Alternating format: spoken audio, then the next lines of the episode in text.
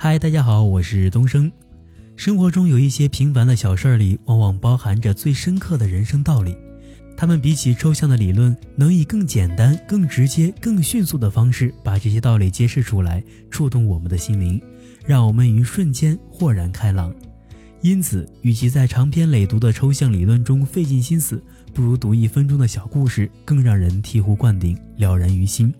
好的故事不在于它有多长，而在于它有多少内涵，具有多少思想的重量。精华的思想不在于它从谁的口中说出来，而在于它验证过多少事实，有多少实际的指导意义。每读一个小故事，都是一次心灵的邂逅，用心感受，会有属于自己的收获。一个精致的、符合自己心情的小故事，可以改变你当时的心情，也可以在改变你心情的那一瞬间，改变你的思想，进而改变你的一生。从今天开始，东升就和大家一起来感受小故事背后的大道理。欢迎订阅收听。